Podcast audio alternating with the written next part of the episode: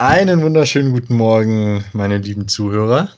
Ähm, beziehungsweise kann ich auch schon sagen, es ist eher äh, ein guten Nachmittag.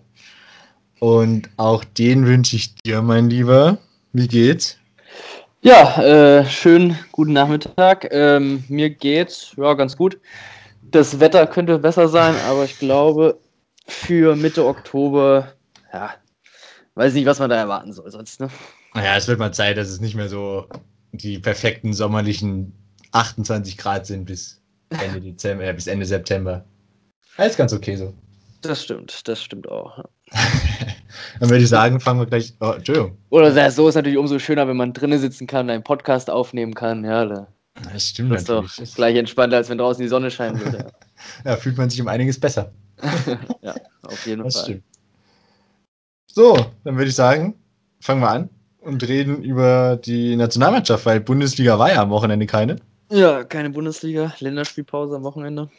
Deshalb müssen wir uns andere Themen suchen, können wir schlecht über die Bundesliga reden. Ähm, deshalb würde ich sagen, fangen wir doch mal an mit dem Deutschland-Türkei-Spiel, Freundschaftsspiel am Donnerstag? Mittwoch? Am Mittwoch, glaube ich. Ähm, am, am Mittwoch. Ja, heute vor einer Woche. Ja, am 7. Ja, ja, ähm, in Köln hat Deutschland gegen Türkei getestet. Äh, es waren 3-3.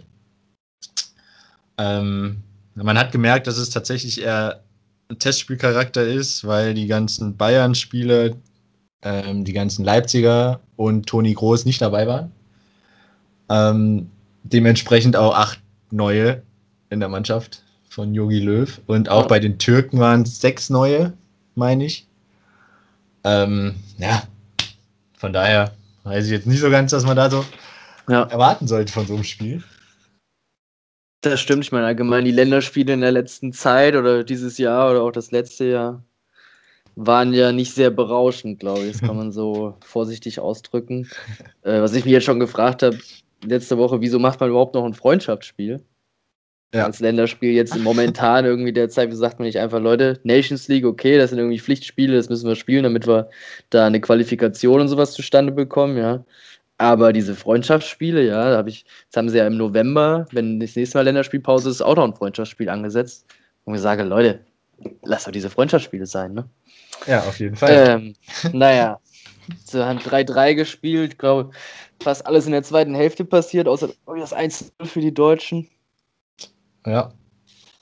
Ähm, ja, auch dann irgendwie das gewohnte Bild, dass die Deutschen dann den Ausgleich fangen, glaube ich, in der 94. Ich weiß nicht, wie, wie viel das Spiel das ist, wo sie sich einen Ausgleich irgendwie in der Nachspielzeit fangen oder einen, einen ähm, Gegentreffer, der zum, zur Niederlage führt, irgendwie in der Nachspielzeit. Ich glaube, das ist mittlerweile schon irgendwie bezeichnend für das Team. Ja, ja ähm, man muss noch dazu sagen, dass drei Debütanten dabei waren, beziehungsweise ich weiß jetzt gar nicht genau, wer von den dreien schon mal nominiert war, aber da nicht zum Einsatz gekommen ist. Ähm, auf jeden Fall haben Neuhaus, Dahut und Hofmann ihr erstes Länderspiel gemacht. Ja. Ähm, Neuhaus auch gleich mit einem Tor. Ähm, man muss auch dazu sagen, er hat, er hat auch die meiste Zeit gekriegt. Er hat von Anfang an gespielt, 75 Minuten gespielt. Ähm, und ja, hat es eigentlich ganz ordentlich gemacht für sein erstes Spiel. Als Gladbacher in Köln. ähm, kann man nicht meckern.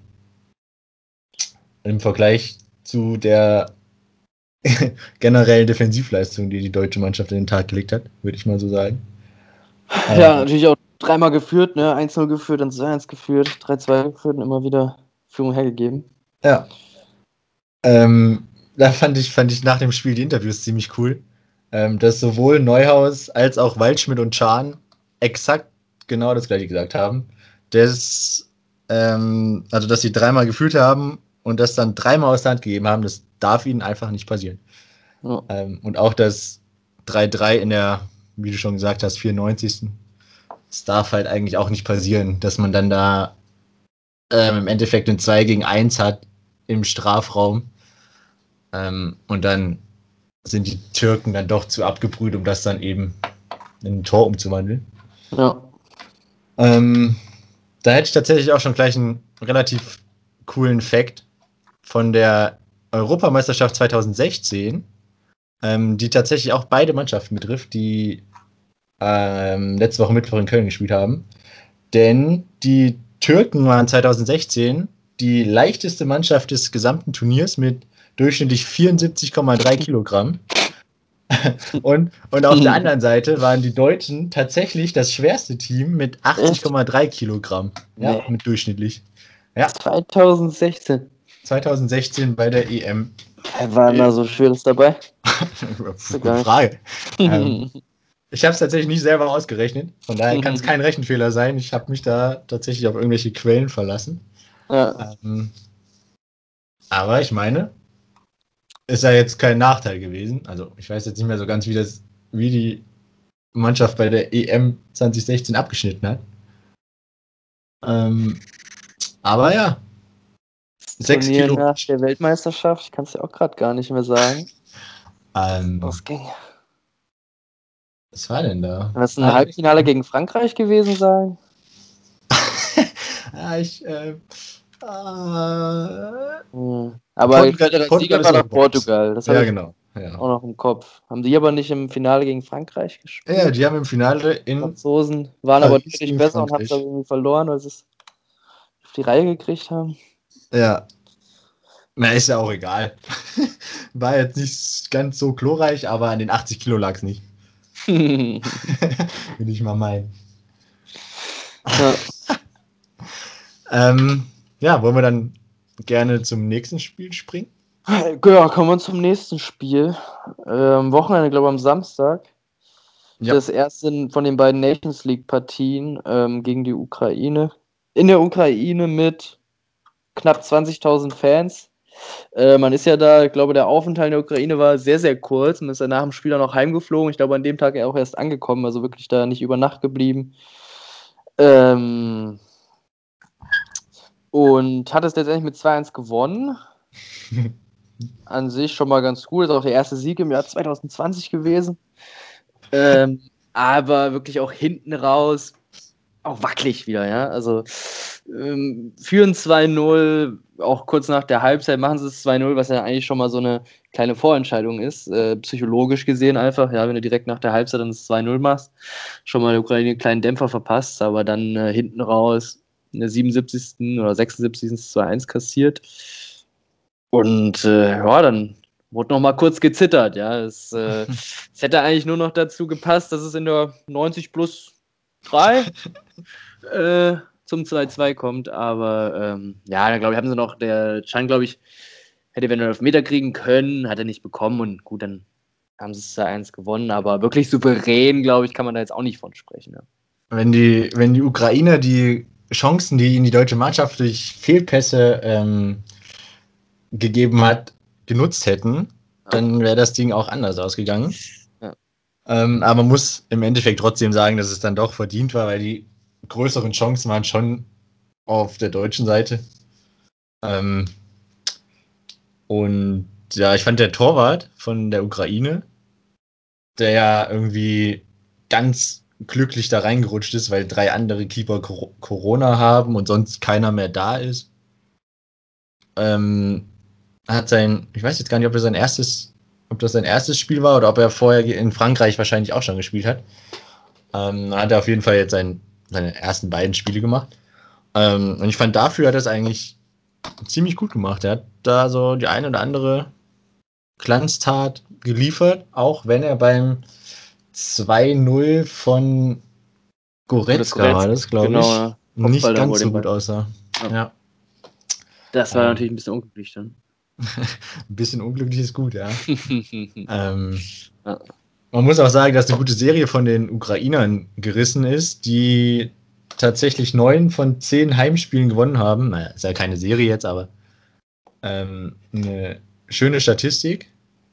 Ähm, Stimmt, ja. Und um das Ergebnis dann nochmal einzuordnen, wenn wir jetzt mal gedanklich einen Schritt weitergehen, die Spanier haben ja gestern Abend in der Ukraine tatsächlich mit 1-0 verloren. Ähm, von daher kann man auf jeden Fall mit, dem, mit den drei Punkten in der Ukraine glücklich sein, weil sie ja jetzt auch relativ eng beieinander sind in der Gruppe, meine ich. Spanien mit sieben und Deutschland und Ukraine mit sechs. Stimmt, ja. Ähm, von daher wichtiger Sieg, auf jeden Fall. Ja. Ähm, lass mich mal gucken, ob ich noch irgendwas habe, was ich unbedingt erwähnen muss.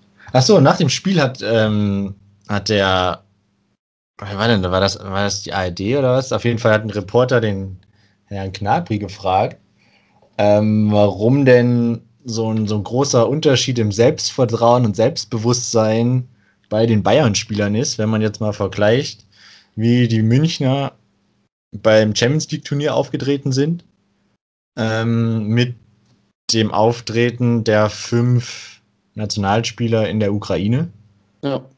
Ähm, ja, fand ich persönlich eine relativ komische Frage, war im Endeffekt einfach zu beantworten, weil es ja natürlich noch sechs andere Spieler auf dem Feld gibt. ja. Ähm, und halt auch eben, Hat er auch so gesagt, oder was? ähm, das kann ich gar nicht, Wo wir noch so sechs andere Pfeifen halt haben. Ja, haben wir bei also ich kann mich nicht mehr ganz genau daran erinnern, was er gefragt hat, äh, wa- was er gesagt hat. Ähm, aber ich glaube tatsächlich, dass es im Endeffekt so war, dass es halt ähm, verschiedene Mannschaften sind und andere Mitspieler und Eingespieltheit und ja, das Ganze, was man halt so, was halt die logische Erklärung dafür ist. Ja. Ähm, aber naja, mal eine Reporterfrage nach dem Spiel. so souverän treten die Münchner jetzt in der Liga ja jetzt auch nicht auf. Ja, kann man jetzt auch nicht sagen. Gut, das äh, Schalke-Spiel jetzt mal ausgenommen. Ähm, aber abgesehen davon kann man da jetzt nicht vor den ersten drei Spieltagen von totaler Dominanz von den Bayern widersprechen, sondern einfach eine andere Zeit jetzt schon ein bisschen. Ja, das Turnier liegt zurück. Ja, und äh, Das ist auch richtig, muss man auch mal dazu sagen, dass ähm, der Vergleich ein bisschen hinkt. Weil die Bayern Ja. ist ja jetzt auch schon, Champions League Turnier ist ungefähr genau zwei Monate her, kann das sein? So um September rum war das, ne? Meine ich. äh, Ende August war, glaube ich, das Endspiel. Ja. August, ja. ja, dann kann man schon mal verstehen, dass die Jungs halt auch irgendwann mal, weiß ich nicht, nicht mehr so, ja, nach- nach drei Titeln und wenn du das ganze Jahr bisher durchgespielt hast, Ja. ähm, nur halt bei der Corona-Pause mal eine Pause hattest, ist auch klar, dass die dann nicht mehr so ähm, hundertprozentig auf Weltklasse-Niveau durchspielen können. Das auf jeden Fall. Ähm, ja, es lag auf jeden Fall nicht an dem Bayern-Block, dass die da sich nicht mit rumbekleckert haben. Das muss man auch mal dazu sagen. Ja. So, bevor wir uns jetzt hier weiter um Kopf und Kragen reden, würde ich sagen, springen wir mal zum Nachbarschaftsduell gegen die Schweiz gestern Abend in Köln. Ja. Ja. Ähm, ich habe so das Gefühl, dass die, dass das reine Energiestadion in Köln irgendwie ein, ein, ja, ein komisches Omen für die deutsche Mannschaft ist.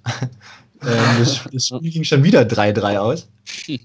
Ja. Ähm, nur diesmal war es ein bisschen ein anderer Spielverlauf. Ähm, ja, man ist früh mit 1 Rückstand geraten, nachdem man eigentlich, fand ich, souverän angefangen hat. Ja. Ähm, waren zwar jetzt auch nur 2, 3, 4 Minuten, aber ähm, ich fand, da sind gut ins Spiel reingekommen. Dann Ja. ja, kam das 1-0, was auch ein bisschen komisch verteidigt worden ist, nach einer Ecke, meine ich. Also einer Ausläufer von der Ecke, muss Ja. man ja sagen. Ähm, dann schnell noch, dann das 2-0 kam dann. Wann war denn das 2-0? War das in der. Äh, 26. Ja, genau. Ja. Ähm, 2-0 gefangen, da dachte ich ja auch schon, na super, es geht ja auch komplett in die Hose, dieses Spiel, Ja. weil defensiv war es nix. Ja. Ähm, vor allem, das fand ich kam eigentlich in der Phase, wo so die Deutschen so ein bisschen sich eigentlich so in der gegnerischen Hälfte sich mal endlich mal so festgesetzt hat, wo man auch dann mal nicht irgendwie direkt in den Konter wieder reingelaufen ist, sondern wo wirklich mal an den Gegner dran war, wirklich auch mal früh die Bälle auch mal wieder erobert hat, wirklich im Gegenpressing gut dran war. Also das war eigentlich eine Phase, wo für mich eher die Deutschen so am Drücker waren und wirklich mal sich in der gegnerischen Hälfte festgesetzt hatten. Deswegen das war eigentlich ein sehr unglücklicher Zeitpunkt, da irgendwie das 2-0 zu kassieren. Genau das ist das, was ähm, Löw und Groß auch nach dem Spiel gesagt haben, dass sie Ja. 15, 20 Minuten irgendwie ja, schlecht gespielt haben, verschlafen haben, ähm, dann besser ins Spiel gekommen sind. Ja. Ähm, ja. Dann kam das 2-0. Ähm, aber dann zum Glück, muss man sagen, für die deutschen Postwenden das 2-1 durch Timo Stimmt. Werner. Das ist wichtig, ja. Auch für mich bisschen komisches Tor, wie ich fand, ja. ja. der Ball da so ins lange Eck irgendwie kullert, ja. Ähm, Ich weiß nicht, ob Sommer den irgendwie falsch eingeschätzt hat oder wirklich so irgendwie auf falschen Fuß, dass er da nicht mehr rankam irgendwie. Ähm, aber bisschen komisches Tor, wie ich fand. auf jeden Fall. Ähm, dann nach der Halbzeit Harvard 2-2. Das war eine schöne Einzelleistung auf jeden Fall. Wir haben den Ball direkt abgefangen und dann schön mit Tempo und Ball mit rechts ins lange Eck. Ähm, war, war echt eine gute Einzelleistung. Ja, die, die Chelsea-Jungs haben ähm, ja, gut gespielt, oh. würde ich mal sagen. Die haben bei den, weiß ich gar nicht, in der Ukraine haben sie auf jeden Fall nicht gespielt, beziehungsweise sind maximal eingewechselt worden. Ähm, und gegen die Türkei war Werner, glaube ich, auch nicht dabei, oder? Äh, nee, ich meine nicht.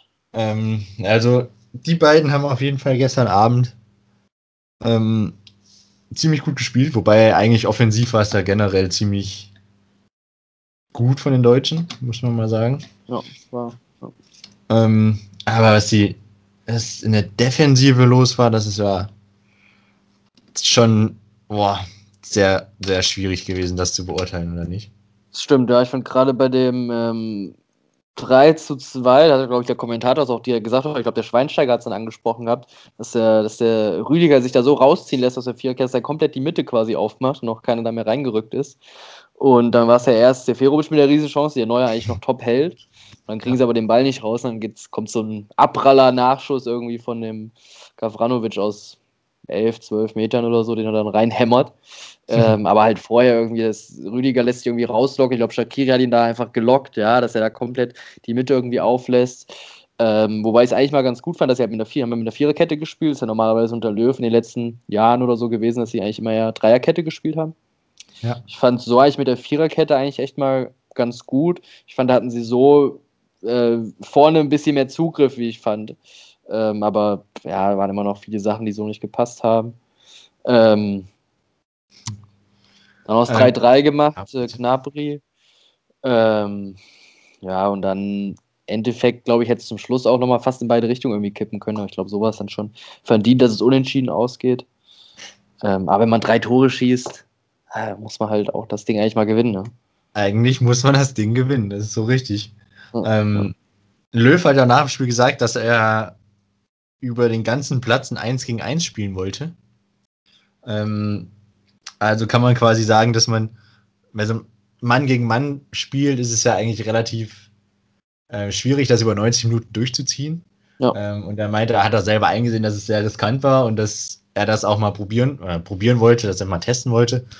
Ähm, also kann man ja schon sagen, dass es in Kauf genommen worden ist, dass das Spiel jetzt eher so ein Torfestival wird, als eben ein, ja, ein 2-0, wo man sich halt, ähm, wie Deutschland mal gespielt hat, mit 60, 70 Prozent Ballbesitz, den Gegner laufen lassen, müde spielen, Lücken, Lücken erkennen, Lücken finden.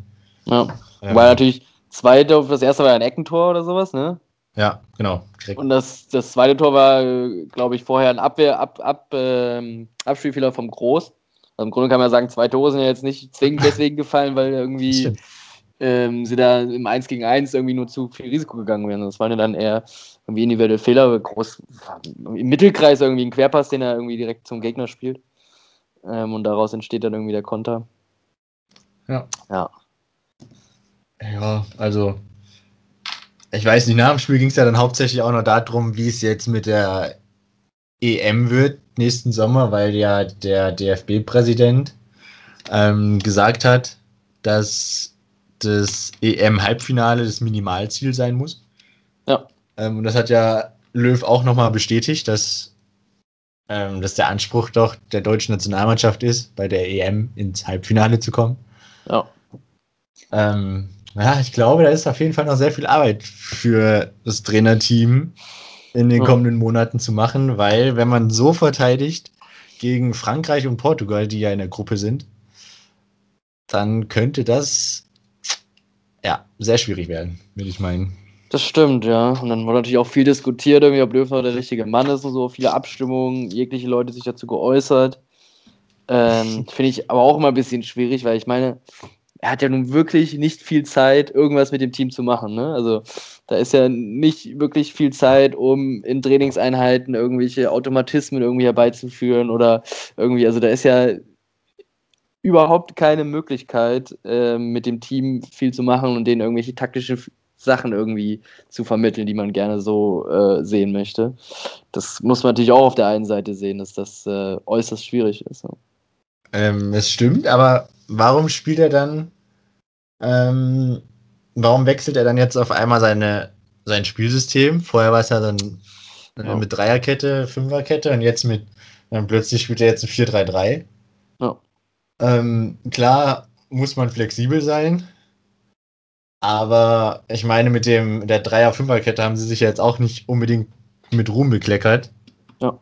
Ähm, von daher weiß ich nicht, ob das mit der, mit der Umstellung auf Viererkette jetzt darauf beruht, dass man doch eher zwei Systeme testen will, beziehungsweise sich auf ähm, sowohl Dreierkette als auch Viererkette einstellen möchte.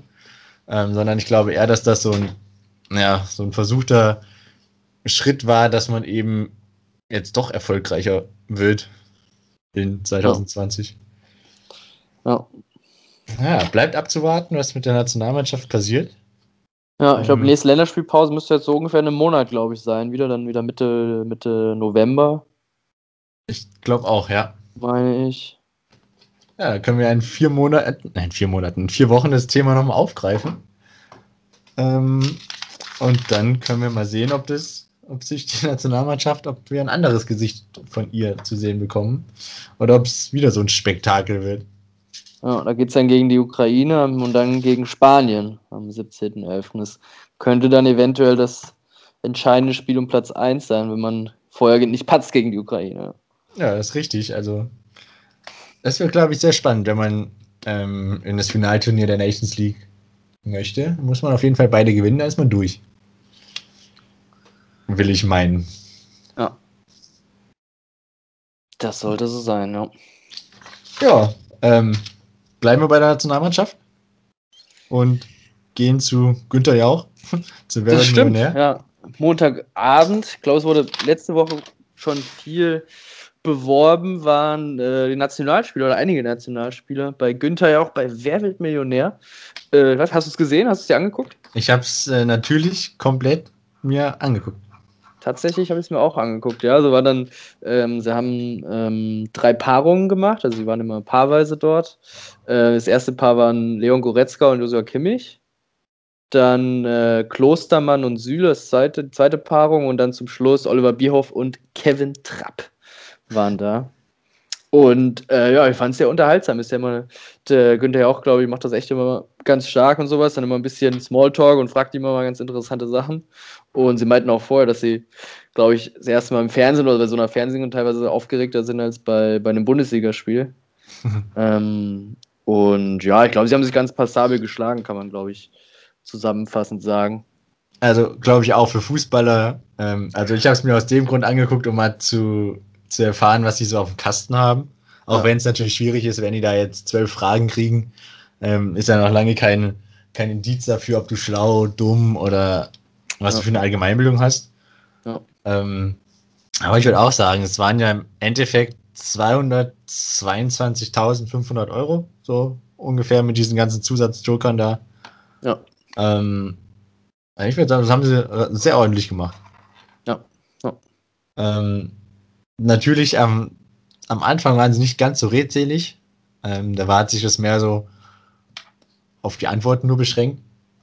Ja. Ähm, aber es kam dann auch mit der Zeit. Also man hat schon gemerkt, dass sie nervös waren und nicht so wussten, was jetzt passiert und was sie sagen sollen. Und ähm, aber mit der Zeit ging das dann. Hat es dann auch so zum Ende hin hat es dann auch noch, fand ich, mehr Spaß gemacht, den zuzugucken, als ähm, am Anfang, als dann eben nur so, so ein kaltes Ja, äh, A, B. das stimmt, ja. Ähm, ja, haben sich ziemlich gut geschlagen. Ja, eine coole Idee, wie ich auch fand, so, also. Ja.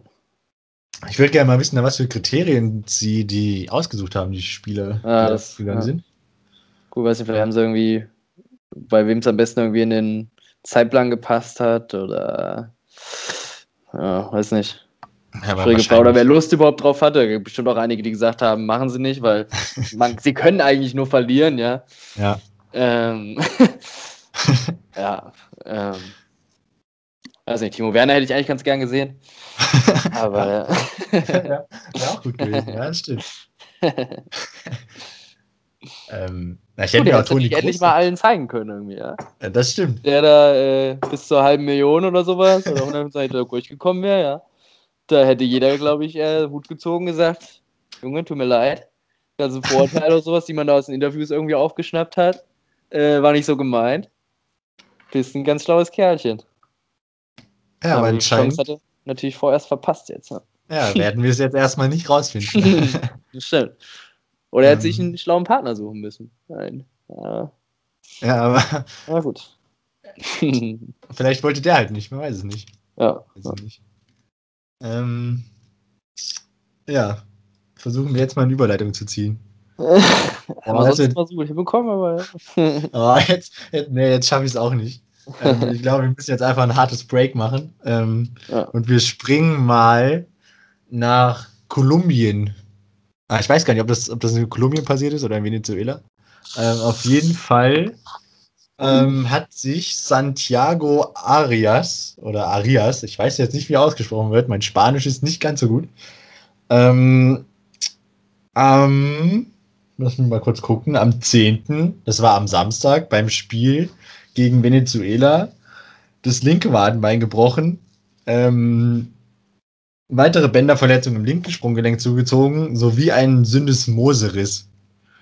Ähm, das Traurige daran ist, dass, abgesehen davon, dass es generell schon eine schwerwiegende Verletzung ist und es an sich oh. schon traurig ist, ähm, hat sich Santiago Arias nach 16 Tagen bei Bayer Leverkusen so schwer verletzt, dass er jetzt erst mal die nächsten sechs bis sieben Monate raus ist. Das ist das Bittere für Bayer Leverkusen.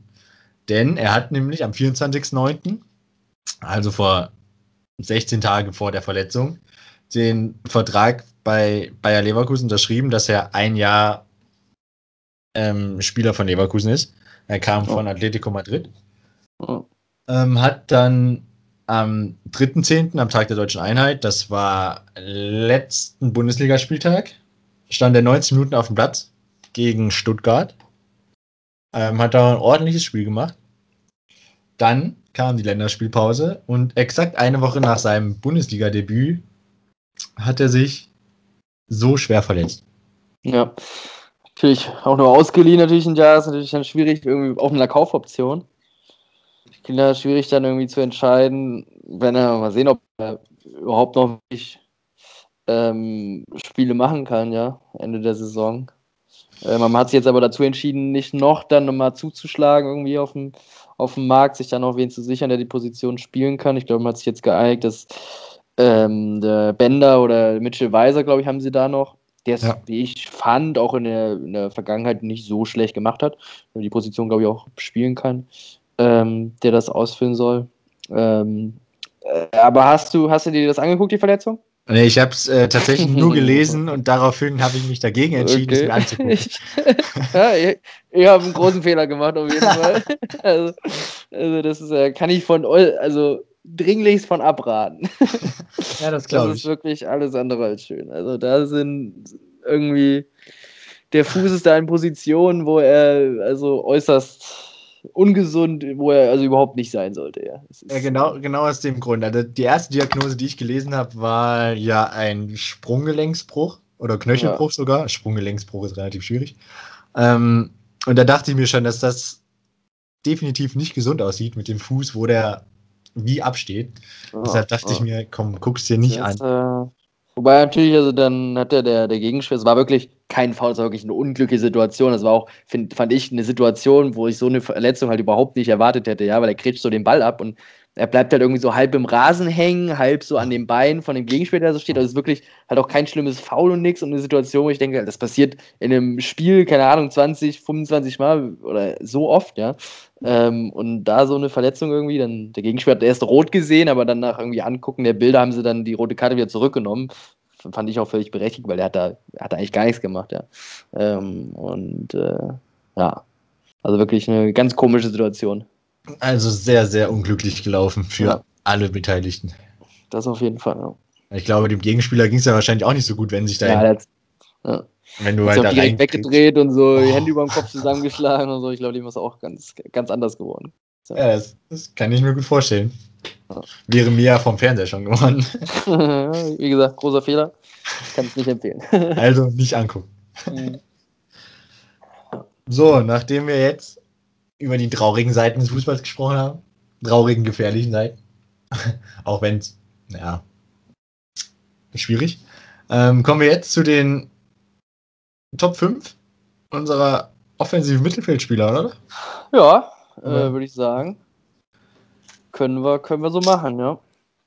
Dann würde ich doch dich mal bitten, mit deiner Nummer 5 anzufangen.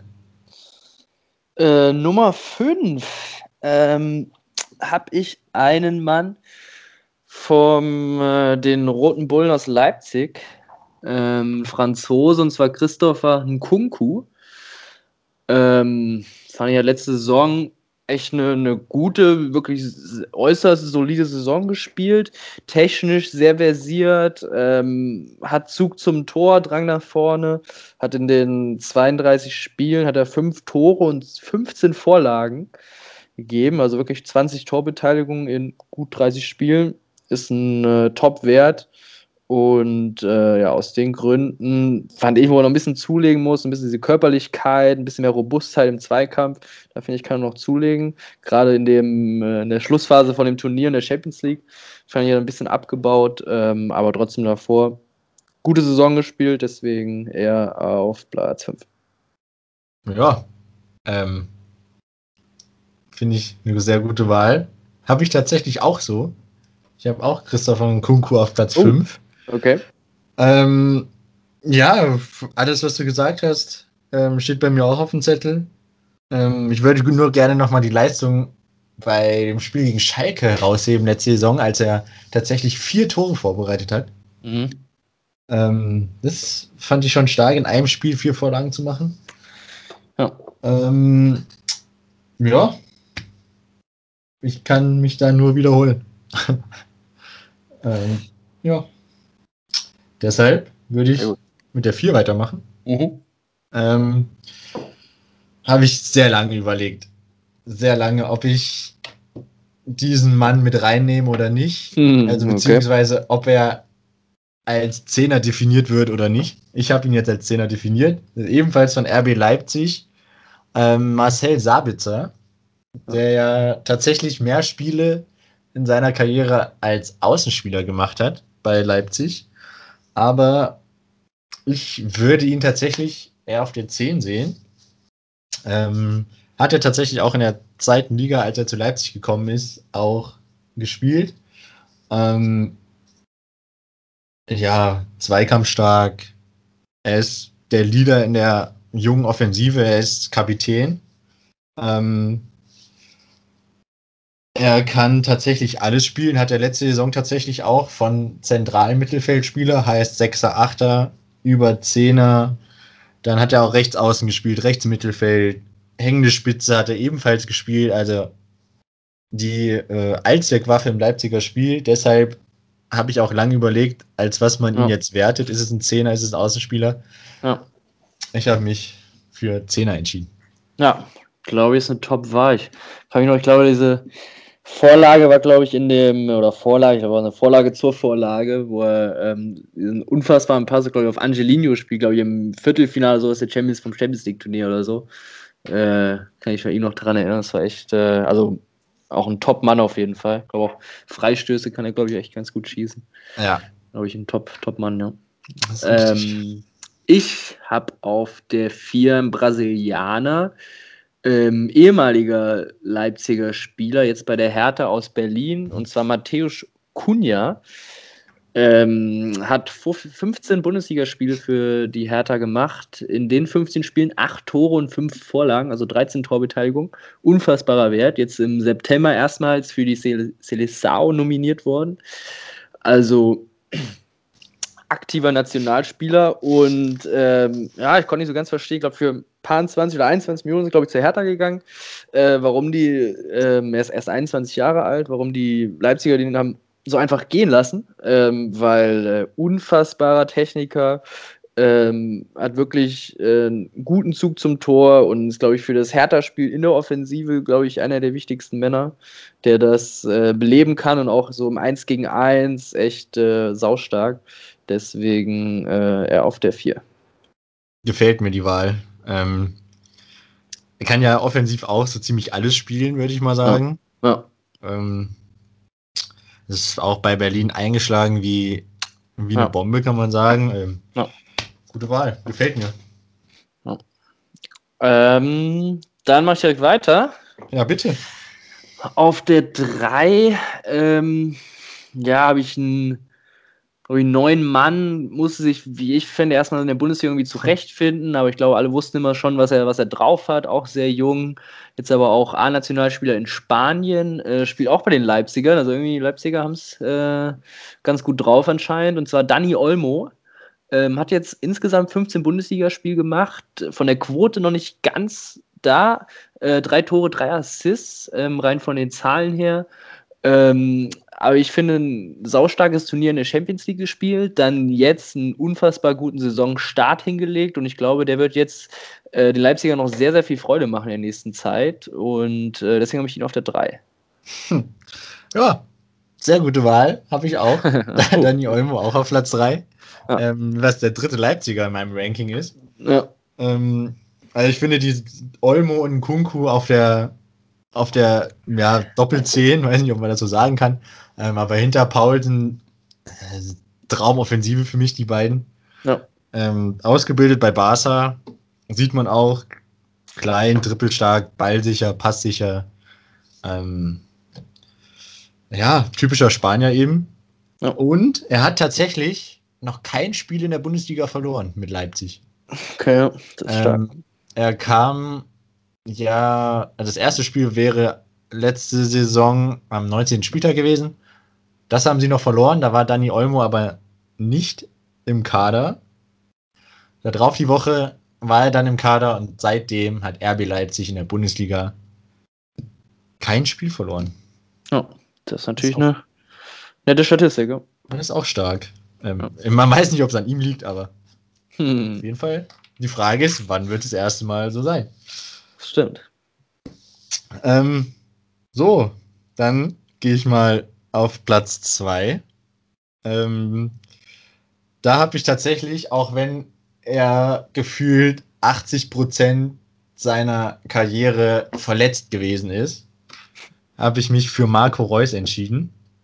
Der hat letzte Saison nur fünf, nee, das stimmt nicht. Er hat 15 Spiele verpasst, weil er verletzt war, so rum. Ähm, ja. Er ist für Dortmund enorm wichtig. Er ist ganz besonders für die jungen Wilden mit Holland, Reiner, Bellingham, Sancho. Ja, quasi wie ein Papa für sie und er, ja, er kann sie führen. Ähm, letzte Woche, meine ich, hat er sein Startelfdebüt gegeben nach seiner relativ langen Verletzung. Ähm, Marco Reus gehört für mich einfach auf Platz 2. Wenn er fit ist, dann ist er auf jeden Fall der Unterschiedsspieler bei Dortmund. Ähm, nur leider ist er nicht oft fit. Ja, äh, kann ich glaube ich kurz machen. Den habe ich da auch ähm, auf der 2. Dann lieber ich noch in den 19 Spielen, die er dann gemacht hat. 11 Tore, 6 Assists. Fast in jedem Spiel eine Torbeteiligung äh, dabei. Ähm, ja, also gefühlt würde ich auch sagen, der Typ ist noch Anfang 20, so wenn man einfach sieht, wie oft er auf dem Platz steht, so, ja. Ähm, aber er ist ja. ja jetzt schon Anfang 30 tatsächlich. Er hat aber natürlich nicht so viele Spiele gemacht, wie man das vielleicht für einen äh, durchweg fitten Spieler irgendwie erwarten könnte. Aber für mich immer noch saustark und glaube ich auch zu Recht auf der 2. Auf jeden Fall.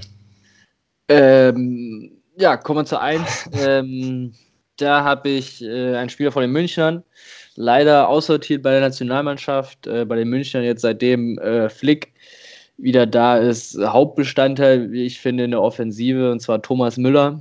Hat jetzt 540 Spiele für die Bayern gemacht, dabei 201 Tore und 196 Assists, also knapp 400 Scorerpunkte. Unfassbar. Ähm, und äh, ja, ist, also, glaube ich, dieser Begriff des Raumdeuters, glaube ich, trifft genau das, was er, glaube ich, da macht. Ähm, er ist kein besonders guter Dribbler und ne, irgendwie immer so ein keine Ahnung, ohne Muskeln irgendwie immer auf dem Platz, ja. Aber äh, wie ich finde, ist er technisch wirklich super stark. Also wenn man sich mal immer so anguckt, was er auch mit dem Ball eigentlich anstellen kann, aber halt im Spiel, also ich macht er halt jetzt keine Tricks oder so, ja, aber trotzdem, wie ich finde, was er Ballannahmen oder teilweise wie er Bälle irgendwie verarbeitet oder sowas, technisch echt auf einem ganz hohen Niveau. Ähm, und für mich, äh, glaube ich, zu Recht äh, auf der Eins. Kann ich ganz klar nur so unterstreichen. Ähm, Thomas Müller für mich auch der beste Zehner in der Bundesliga. Ähm, er hat tatsächlich letzte Saison, obwohl er Probleme hatte mit, ähm, was heißt Probleme, obwohl er ähm, Startschwierigkeiten hatte, unter Kovac in die Saison 1920 reinzukommen, ähm, hat er den Vorlagenrekord eingestellt mit 22. Ja. Ähm, was ich persönlich auch enorm stark finde. Ähm, da dachte man kurz, aus dem Müller spielt immer von früher. Ähm, ist jetzt eher so der aussortierte Müller geworden, weil er in der Nationalmannschaft eben nicht mehr ähm, nominiert wird, weil Kovac ihn jetzt auch nicht mehr so oft spielen gelassen hat. Ähm, ja, aber wenn, wenn Thomas Müller auf dem Platz steht, da weiß man, weiß der Gegner immer nie so richtig, was passiert. Ähm, weil er, ich finde, er macht nicht die, die normalen logischen Dinge. Wenn er äh, unkonventionell und unvorhergesehene Dinge passen zu Thomas Müller wie die Faust aufs Auge. Ähm, das stimmt, ja. Deshalb ganz klar die Nummer eins. Ja, sehr schön. Ich glaube, da waren wir uns ja, herrschte viel Einigkeit, glaube ich, ja? ja. Diese Woche. Vier Stück, vier Stück gleich. Ja. Sogar die Position ja. gleich. Das, das, stimmt. Das ist nicht schlecht. Ja, dann ähm, machen wir mit dem Spieltag weiter dieses Wochenende. Ja, sehr gerne. Sehr gerne. Das ist wieder Bundesliga. Ähm, kein Freitagabendspiel. Deswegen fangen wir, glaube ich, mal Samstagnachmittags an und dann kommen wir, das Spiel ist nämlich Samstagabend, 20.30 Uhr, auch eine komische Anschlusszeit. ja. ähm, äh, aber dann fangen wir mal Samstag an. Äh, wie ich finde, mit das ein Topspiel diese Woche, Hoffenheim gegen Dortmund. Äh, Platz 5 und 6 in der Liga. Mh, mm, beide zwar mit einer Niederlage. Jetzt die Hoffenheimer, glaube ich, vor zwei Wochen in Frankfurt verloren, nach einer 1-0-Führung. Mhm, das ist so richtig. Ähm, Dortmunder ja gewonnen gegen Christian Streich und seine Freiburger. Aber ich finde, glaube ich, ein ganz interessantes Spiel. Hoffenheim ja gegen die Bayern gewonnen. Ähm, bei sich zu Hause und ich glaube, wir sind auf jeden Fall auch in der Lage, die Dortmunder zu schlagen, wenn sie so spielen, wie sie das gegen die Münchner getan haben. Deswegen glaube ich echt eine, eine, gute Partie auf jeden Fall. Ähm, ja, könnte ein torreiches Spiel werden. Ähm, ja. Mit Grammaric und Holland. Ähm, zwei Top-Stürmer, die da aufeinandertreffen. Ähm, ja, ich freue mich tatsächlich schon darauf. Ja, ich auch. Ähm, aber ich glaube tatsächlich, dass die, die Dortmunder werden das trotz, trotz Grammaric werden die Dortmunder das Spiel in Hoffenheim gewinnen. Okay, ich äh, gehe auf ein Unentschieden. Uh. Ein 2-2 oder ein 3-3, finde ich ganz gut. 2-2 oder 3-3, ja, will ich mir gleich mal dazu schreiben. so, 2, 2, 3, 3. Torreich. Okay, okay, okay. Ich bin gespannt. Ja. Ähm, von meiner Meinung nach einem der torreichsten Spiele des Spieltags zu einem eher, ja, weniger torreichen Spiel, würde ich vermuten. Ähm, nämlich der SC Freiburg empfängt Werder Bremen zu Hause im Schwarzwald. Ähm, ja, schwierig. Schwierig. Ähm, ich glaube tatsächlich, es wird eher so ein, so ein abtasten und kein spektakuläres, torreiches Spiel. Oh. Ähm, ähm, aber ich gehe tatsächlich mit Christian Streich und seinen Freiburgern. Die werden die drei Punkte zu Hause behalten und werden gegen Bremen gewinnen. Ja, das würde ich glaube ich auch so unterschreiben. Ah, ja, doch. Hm. Würde ich so unterschreiben. Ich glaube, einen knappen, knappen Sieg für die Freiburger. Naja, es herrscht auch wieder Einigkeit. Hm. Ähm, dann. Hauptstadt. Dann, genau, Hertha BSC gegen VfB Stuttgart. Oh. ähm, ich glaube, im Endeffekt wird es eine, ja, ich würde spontan sagen, eine klare Sache. Aber wenn ich drüber nachdenke, die Stuttgarter 4-1 in Mainz und 1-1 zu Hause gegen Leverkusen. Hm, auch keine schlechte. Ja, äh, aber ich glaube, ich gehe mit der Hertha aus Berlin. Stuttgart ja auch mit dem 1-1, glaube ich, ganz glücklich gewesen gegen Leverkusen. Ähm, ich denke, dass hier aber die, die Berliner gewinnen werden. Ähm, naja, unterm Strich glaube ich es auch. Die Berliner sind dann doch vielleicht den Ticken abgezockter vorm Tor und werden die Stuttgarter schlagen. Ja. Ähm, jetzt kommen wir meiner Meinung nach zu einem relativ klaren Spiel, wobei ich das schon mal gedacht habe und da ist nichts geworden. Ähm, die Mainzer empfangen Bayern und vier Leverkusen. Ja. Ähm, Heimpremiere von Trainer Lichte als Chef in Mainz. Ja.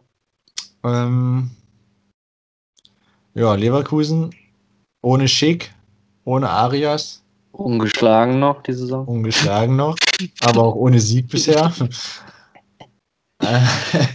ich glaube, ähm, ungeschlagen bleiben sie, aber sie werden ihren ersten Sieg holen. Ich glaube auch, ja. Mal ganz gespannt, wie die Mainzer auftreten werden. Ob sie ja vor zwei Wochen bemängelt hätte, dass sie nicht laufen würden, wobei das ja halt einfach sehr wild wäre. Ich glaube, das ist vielleicht die Basics werden sie diesmal haben. Ich glaube, sie werden auch schon gut fighten, aber im Endeffekt, glaube ich, sind die Leverkusener dann zu stark und werden dann das erste, den ersten Sieg einfahren. wird Zeit auf jeden Fall, wird Zeit. Hm, ja. Dann sind wir eigentlich beim Topspiel diesen Spieltag, oder? Ähm, tabellarisch gesehen? Erste gegen den zweiten. Leipzig äh, in Leipzig in Augsburg. Ähm, ich glaube, es wird für die Leipziger, wenn die Augsburger weiterhin so auftreten, ein äußerst unangenehmes und schwieriges Spiel werden. Ähm, ja, ob die Augsburger nochmal so überraschen können, weiß ich nicht. Da muss, glaube ich, wirklich viel zusammenlaufen dann wieder. Ähm, deswegen glaube ich eigentlich, dass sie das erste Mal verlieren werden jetzt die Saison und die Leipziger einen Auswärtssieg einfahren. Ähm, ja, ich glaube auch, dass die Leipziger gewinnen werden. Ich kann mir tatsächlich sogar vorstellen, dass sie ähm, mit zwei oder drei Toren Unterschied gewinnen werden. Ähm, weil die Leipziger ja dann doch, wenn sie einmal ins Rollen kommen, offensiv ja, ja so spielerisch und so lustvoll spielen. Ähm, und wenn Julian Nagelsmann seine Jungs dann da richtig einstellt, er hat ja jetzt zwei Wochen Zeit, sie auf Augsburg vorzubereiten, dann ja. glaube ich, dass die Augsburger ihn nicht überraschen werden und die Leipziger das Ding gewinnen. Okay. So, jetzt ähm, ist das eigentlich das, das Top-Spiel dann dieses Wochenende, das Samstagabendspiel, also Samstag 18.30 Spiel, oder? Also rein von der Begegnung her wüsste jetzt nicht, ob es das so sein müsste, ja, aber zeitlich gesehen schon, ja. Ja. Ähm, Samstag 18.30 empfängt die Arminia ähm, die Münchner zu Hause. Ja. Ähm, und ich glaube, dass die Münchner die Bielefelder schlagen werden. Das glaube ich auch, ja. Mhm. Außer jetzt immer noch mal so eine Sache in Bielefeld, ähm, aber letztendlich glaube ich nicht, dass die Bielefelder da wirklich an einem Sieg schnuppern können. Die Münchner werden das, werden das gewinnen, denke ich, ja. Ja, ich glaube tatsächlich, wenn, wenn das Stadion voll wäre, so Samstagabend, Flutlicht, Oktoberwetter, vielleicht so ein bisschen Regen wie jetzt, ja. kühl, dass dann die Stunde für Bielefeld da gewesen wäre. Ja. Ähm, aber ich glaube, jetzt so als, ich weiß gar nicht, halbes Geisterspiel oder komplett Geisterspiel wird sehr schwer und ich gehe auch mit den Münchnern, ganz klar. Ja. Dann, äh, ja, komische Ans äh, Anschlusszeit, ist eben schon mal angesprochen, und zwar Samstag 20.30 Uhr. Hat ein bisschen gelesen, hauptsächlich wegen der Länderspiele, weil einige ja heute Abend noch spielen, dann zurückreisen müssen. Ähm, deswegen haben sie das auf Samstagabend 20.30 Uhr verschoben. Natürlich ein schöner Samstag, ab 15.30 Uhr kann man eigentlich dann bis 22.45 Uhr kann man da, äh, 22.15 Uhr kann man da, glaube ich, ganz gut den Tag verbringen. Ähm, Gladbach gegen Wolfsburg, ähm, auch eine ganz, glaube ich, unterhaltsame Partie, ähm, wie ich finde. Gladbacher vier Punkte, Wölfe drei Punkte, beide ein bisschen so eine Inter Erwartung irgendwie hinterher. Glaube ich, hätten sie gerne schon ein paar mehr Punkte auf dem Konto. Ähm, deswegen schwierig, ob die Wölfe jetzt zum vierten Mal unentschieden spielen. Puh, weiß ich nicht, aber eigentlich sehe ich das fast als ein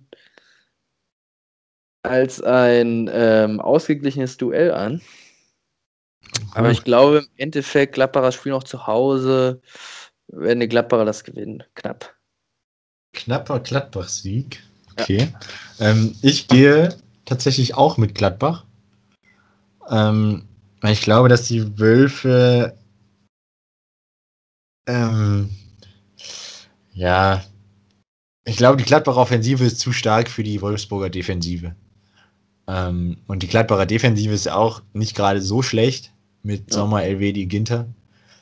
Ähm, ich glaube, dass die Gladbacher jetzt mit den zwei Wochen, die sie Zeit hatten, beziehungsweise die zwei Wochen, die Rose Zeit hatte, sich darauf vorzubereiten, ähm, dass er die besseren Ideen findet und die Gladbacher so zum Sieg führt zu ja. Hause.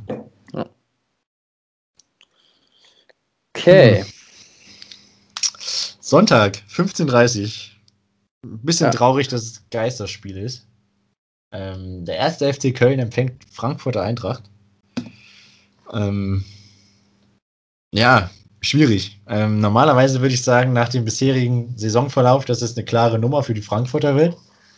Ähm, weil die Kölner ja auch gegen Gladbach äußerst desolat verteidigt haben. Ja.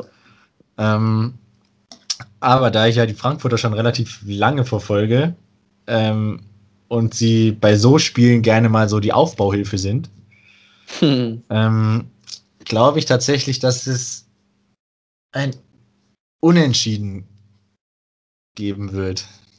Okay. Ähm, ja, ich glaube tatsächlich, die Kölner bleiben weiterhin ohne Punkt und äh, die Frankfurter werden das Ding gewinnen. Hm, ja, wollen wir es mal hoffen. ja. So, dann das letzte Spiel des Spieltags, Sonntag 18 Uhr. Schalke 04 empfängt ähm, der erste FC Union Berlin. Ja, Schalke ein bisschen drei Spiele, minus 14 Tordifferenz, null Punkte, letzter Schlusslicht. Ja, zu Hause gegen Union Berlin müsste man meinen, da ist es jetzt eigentlich Zeit. Und tatsächlich äh, glaube ich auch, dass die Schalker ersten Sieg landen werden jetzt. Ähm, uh, okay. ja. Okay, okay, okay. Manuel Baum ist nochmal zwei Wochen Zeit gehabt. Ähm, glaube, ein paar Dinge hat er da gewinnbringend äh, verändern können und deswegen äh, werden die Schalker gewinnen. Ha. Ich glaube auch, dass die Schalker punkten werden, aber es wird meiner Meinung nach nur einer. Okay. Ähm, was dann nach der bisherigen Saison schon Erfolg für sie ist. Stimmt. Ähm, ja, ich sehe es noch nicht so, dass sie, dass sie da irgendwie den Sprung machen und Union schlagen. Union ist ja jetzt auch nicht so schlecht unterwegs. Ja. Ähm, ja.